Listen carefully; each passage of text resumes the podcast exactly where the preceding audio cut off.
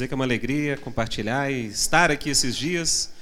Nós temos compartilhado um tema que é fé cristã e economia. Eu falei assim, gente, bem capaz que no último dia não vai aparecer ninguém, né? Um tema tão distinto e tão assim complexo, mas a turma perseverou, tivemos boas discussões. Tinha uma turminha do fundo lá bem participativa. Eu planejei trazer sete reflexões assim sobre temas distintos, consegui passar quatro, graças a Deus. Só hoje a gente conseguiu acelerar duas. Gente, eu sou presbítero na Presbiteriana em Belo Horizonte, do bairro Buritis, e obreiro também, fundador do Labri Brasil, uma missão que foi iniciada por Francis Schaeffer na Suíça na década de 50. E a gente, no contexto do Labri, tem refletido bastante sobre os desafios que o cristão enfrenta no mundo, na cultura. O Schaeffer foi bastante conhecido né, por lidar por essas temáticas dos desafios da igreja no mundo contemporâneo. E eu queria compartilhar hoje em Mateus, no capítulo 5, uma palavra sobre uma luz mais que necessária. Uma luz mais que necessária no nosso contexto, na nossa vida, no mundo contemporâneo. Mateus, capítulo 5, um trechinho aí do Sermão do Monte, eu vou ler do versículo 14 a 16. Mateus, capítulo 5, versículos 14 a 16.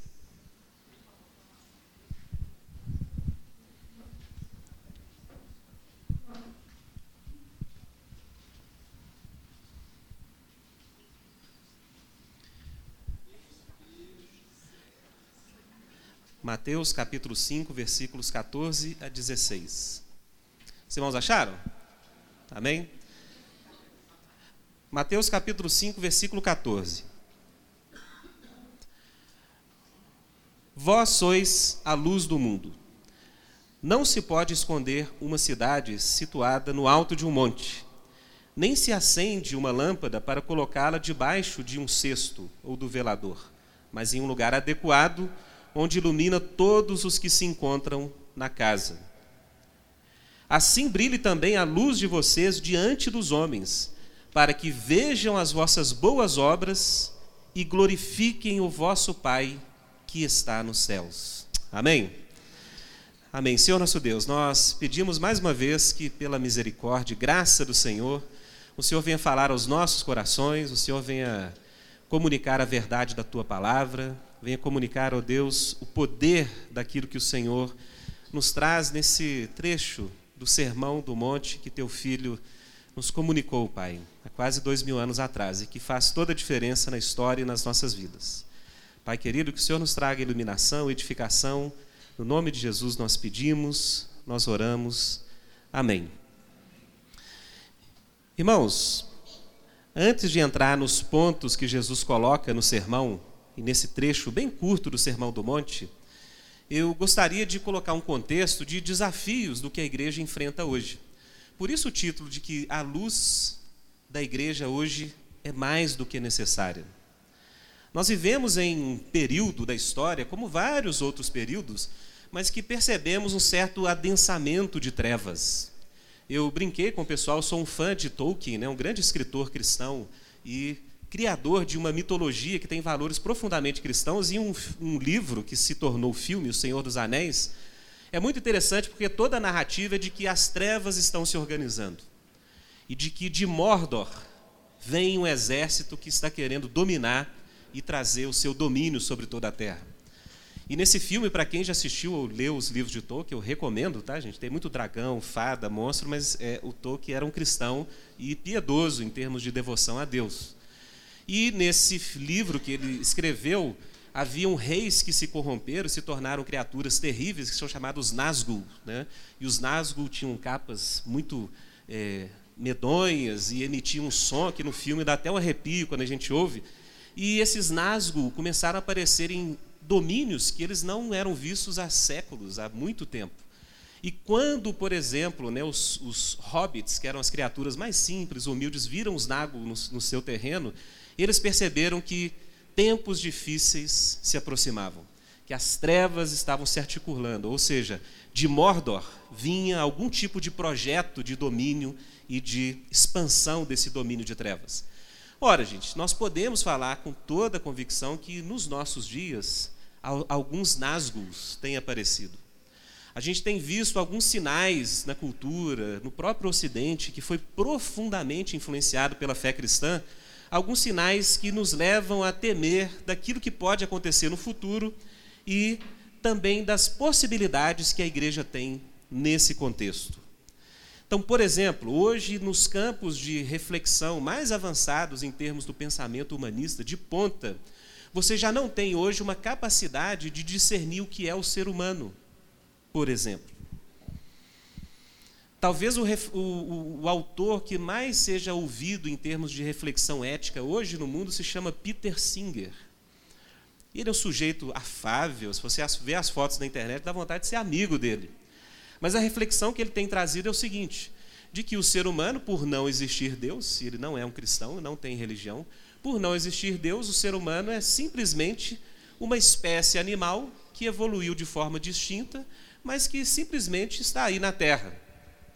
E a consequência desse tipo de perda do humano, da imagem de Deus, da semelhança de Deus, leva a decisões éticas e a propostas de Peter Singer, por exemplo, de que aquilo que nós chamamos humano, ou aquilo que deveria ter algum direito, é uma agência capaz de ter preferências e fazer escolhas. Ou seja, a pessoa só seria pessoa se ela tem capacidade de fazer escolhas e capacidade de formar certas preferências. Ora, o resultado disso para Peter Singer é recém-nascidos e pessoas com algum nível de demência não seriam pessoas e não teriam, portanto, direitos a serem assegurados pela sociedade ou pelo Estado. Então, esse sujeito afável, esse acadêmico altamente respeitado, ele defende formas de infanticídio, formas de eutanásia, sem nenhum tipo de é, autorização da família, e ele não somente isso, ele tem defendido que qualquer tipo de animal que tem uma capacidade de sentir dor e sofrimento, que ele chama de seres sencientes, teriam os mesmos direitos do que a espécie animal humana. Porque, afinal de contas, tudo se reduz a animais. Ora, ele articula o movimento por direitos dos animais, mas que tem gerado na outra ponta uma seguinte reflexão: olha, se o ser humano perde sua especificidade como alguém digno, dotado de direitos inalienáveis, por exemplo, como a gente tem na fundação do Estado norte-americano, dotados pelo Criador, essa era a fundação de toda a dignidade humana. Se isso se perde, a vida humana passa a perder valor. A vida passa a ser banalizada. A morte passa a ser instrumentalizada. Em muitos contextos, como hoje na Islândia, por exemplo, é capaz de emitir uma notícia de jornal dizendo que 100% dos casos de síndrome de Down daquele país foram erradicados. Uma notícia que muitos podem, assim, num primeiro olhar, falar: olha, que bênção, né? Mas a gente não reflete que 100% das crianças com síndrome de Down na Islândia são abortadas, são mortas. Então, o valor da vida humana tem sido reduzido. As diferenças que Deus criou têm sido ignoradas. Na Bélgica, em 2013, um jovem chamado Nathan Verhelst, ele, com uma crise de identidade sexual, uma disforia em relação à sua identidade sexual, entrou com o processo no Estado para ser é, acolhido em termos de uma cirurgia de redesignação sexual. Como acontece na maioria dos casos, ele conseguiu isso e ele passou por um período profundo de é, distúrbio psíquico, de depressão, e ele mais à frente, porque ele não conseguiu suportar essa mudança no corpo, algo que está sendo defendido como um direito fundamental, ele entrou também com o processo para ter o direito de tirar a própria vida. E lhe foi concedido esse direito.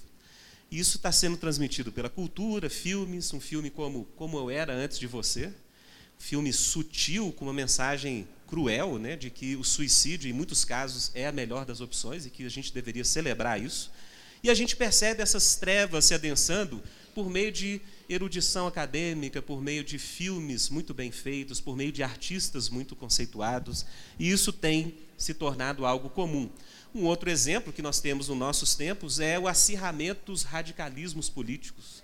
O surgimento de tensões mundo afora, irmãos, não é só no Brasil, não esse, essa polarização, esse adensamento, essa radicalização política, algo que talvez na nossa história recente ocidental tenha acontecido somente no período anterior à Segunda Guerra Mundial, onde os nacionalismos começaram a emergir, essas discussões políticas se tornaram muito intensas, e sempre que isso ocorre e não há um tipo de digamos, reversão democrática e dialógica, isso termina em guerra, termina em destruição, termina em morte, termina em violência.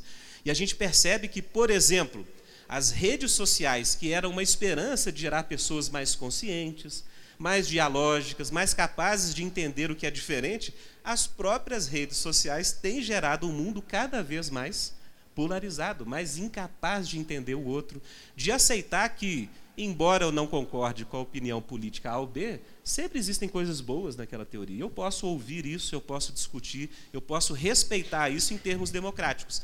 Mas muitos hoje já falam da ameaça do fim da democracia por causa da radicalidade que no mundo inteiro nós vemos em termos de grupos radicais, seja nacionalistas, seja de supremacia branca, seja de islamismo radical, seja de também um hiperconservadorismo, socialismos de toda forma e por aí vai.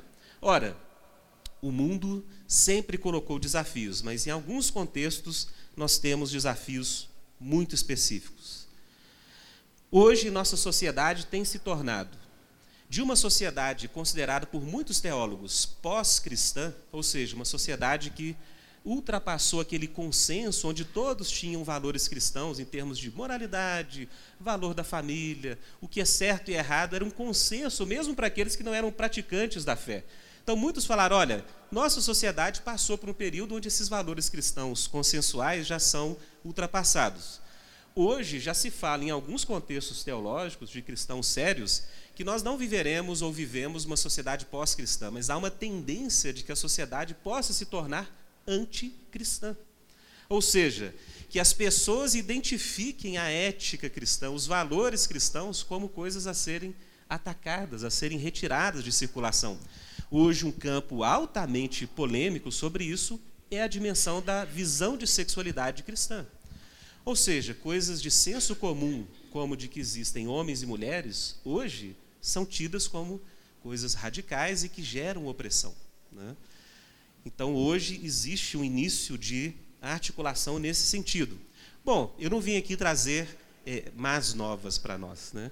mas eu vim trazer boas novas, porque o que Jesus diz e o que ele nos ensina é diante de qualquer situação que o mundo apresente, existe uma relação fundamental de que a igreja sempre será a luz do mundo.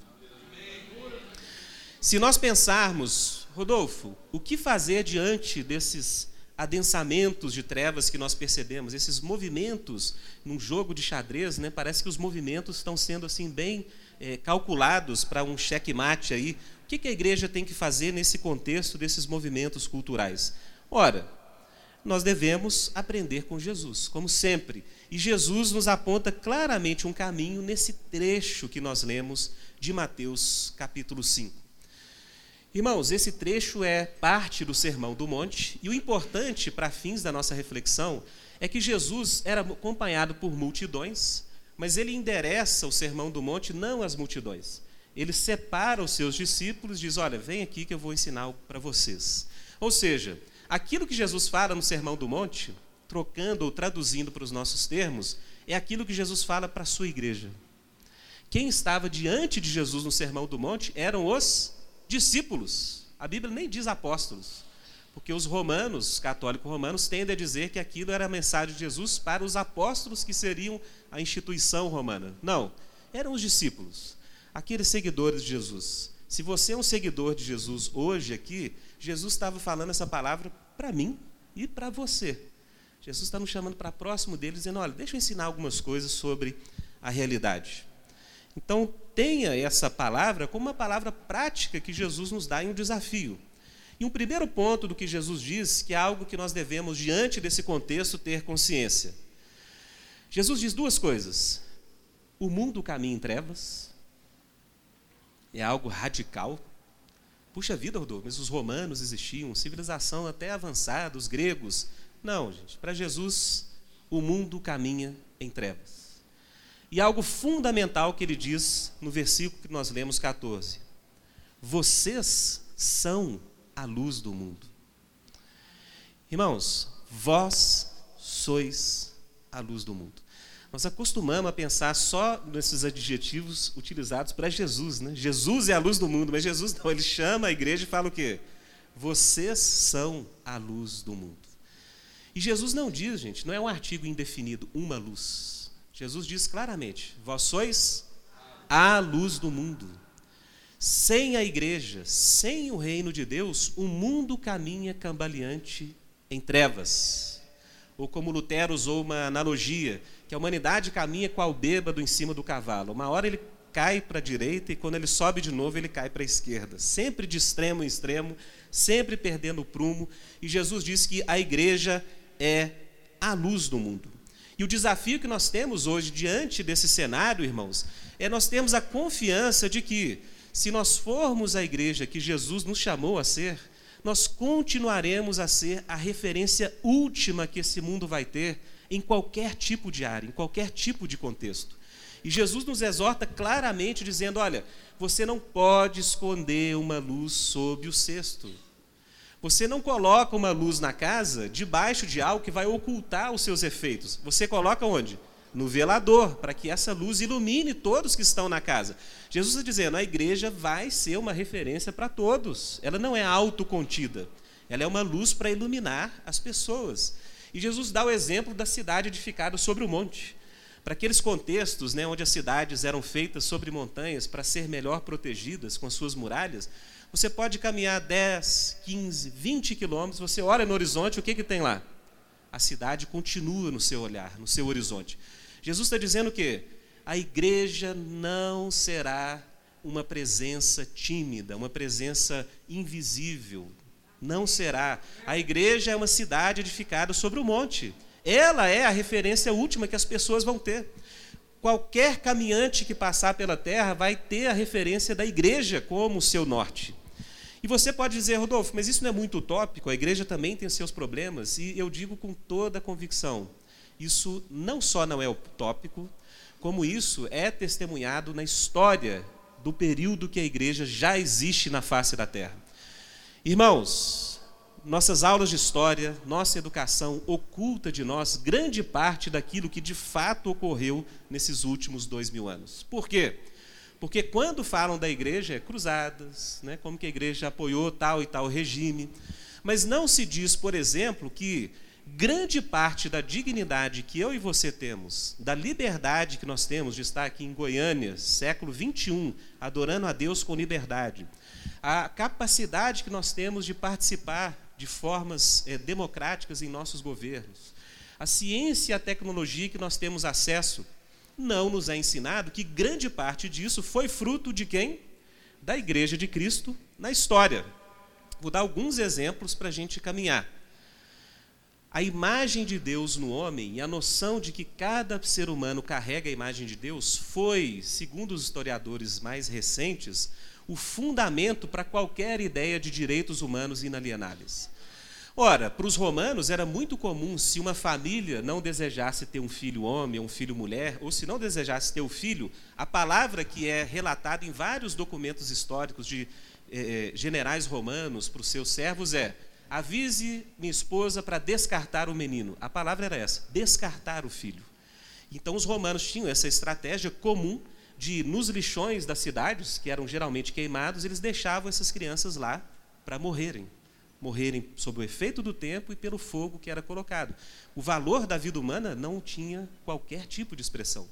De repente, os cristãos surgem, e vários sociólogos falam isso, um dos motivos da expansão da igreja e passam a adotar aquelas crianças que não eram deles. E os romanos passam a fazer qual tipo de pergunta? Quem são esses que estão cuidando dos filhos que eles nem geraram? De onde surgiu esse valor da vida humana que essas pessoas têm, tão periféricos em termos de sociedade romana, e essa tal dignidade do ser humano, que veja bem, ela vem de Gênesis, os judeus já tinham isso. Mas os cristãos têm ainda mais ao saberem que o Filho de Deus morreu por cada um de nós. Ou seja, Deus se importa com os seres humanos, Deus nos salvou e Deus nos comunica graça. Dignidade humana é fruto, em grande medida no Ocidente, da ação de cristãos e dessa essa doutrina de que nós carregamos, cada um de nós, a imagem de Deus. Algo que hoje é muito defendido pela imprensa, que muitas vezes ataca a igreja liberdade de expressão, direito sagrado de qualquer um que crê numa uma sociedade livre.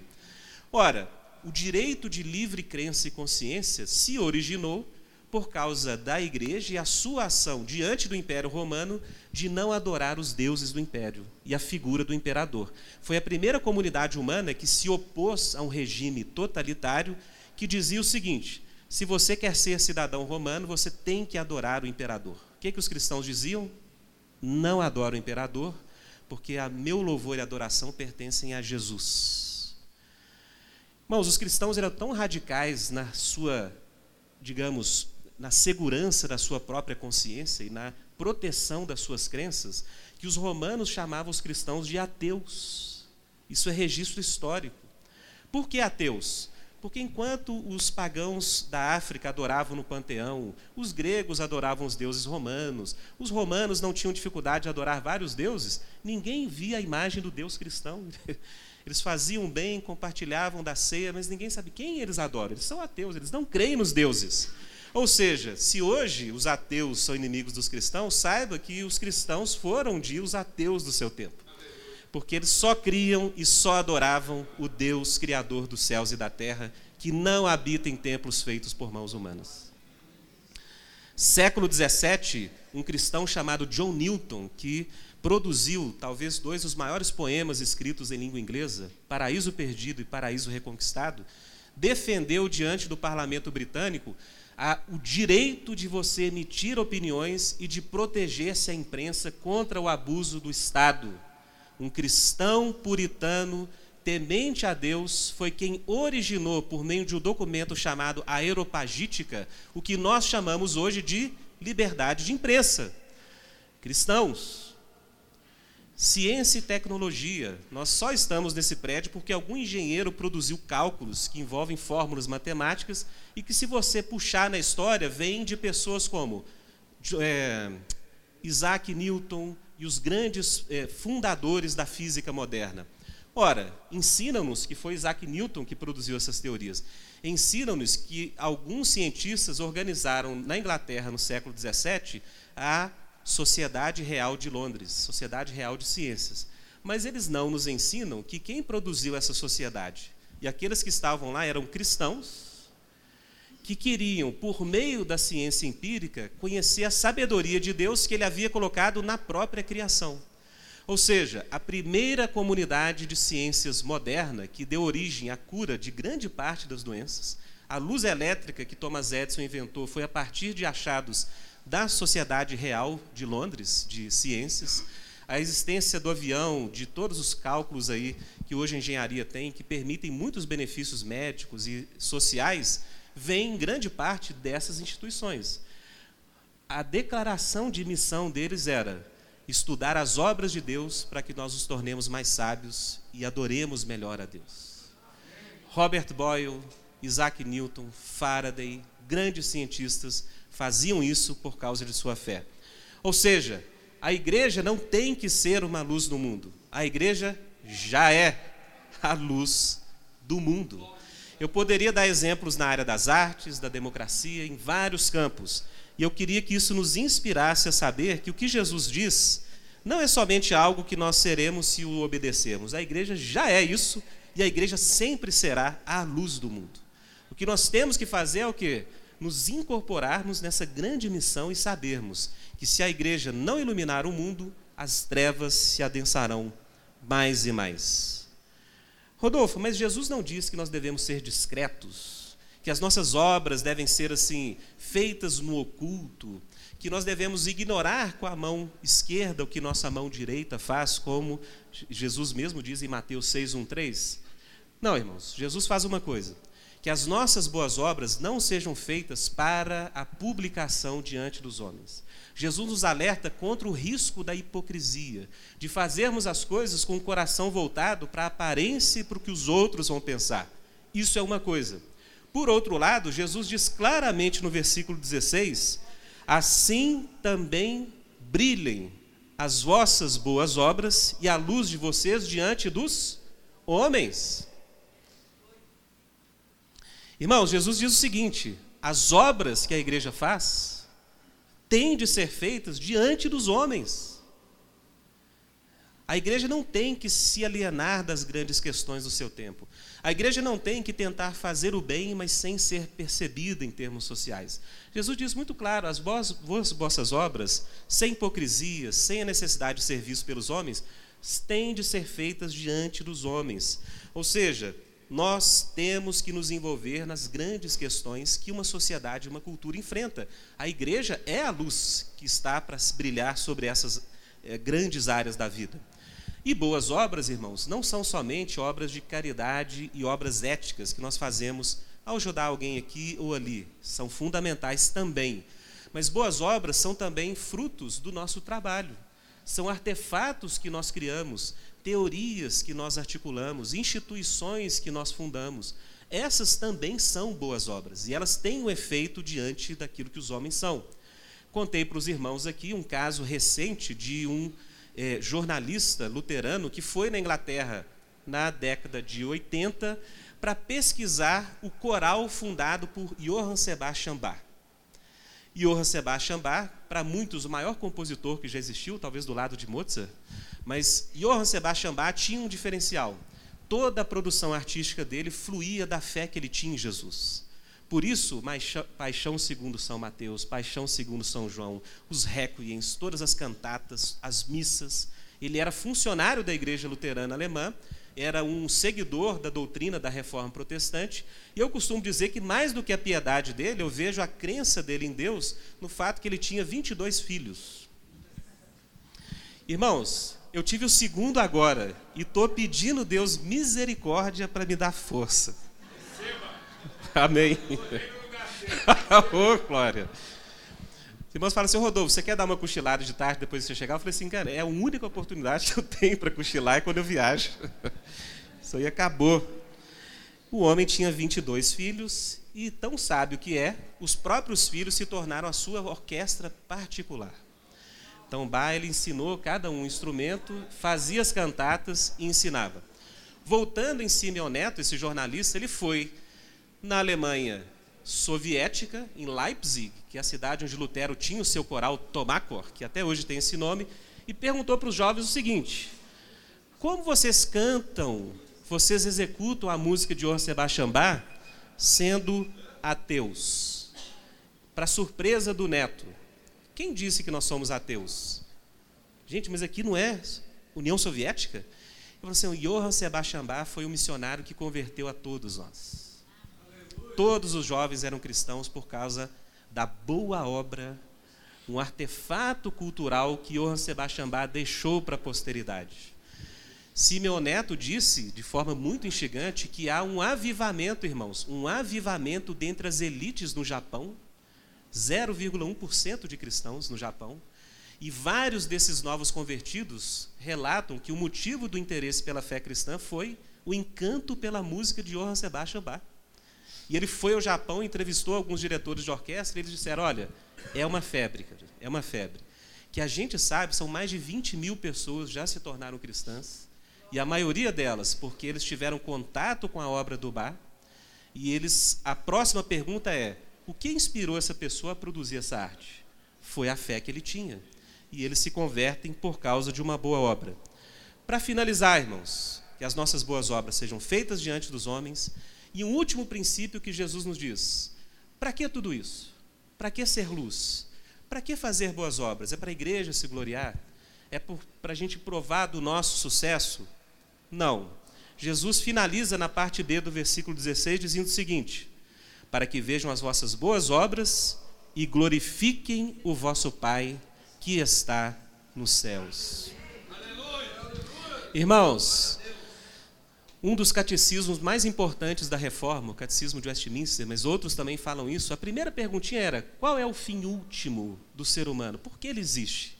E a resposta era muito simples: para desfrutar de Deus e glorificá-lo eternamente. Ou seja, a glória de Deus e a manifestação da glória de Deus é o fim último para o qual todas as coisas concorrem. O juízo final será a manifestação da glória de Deus.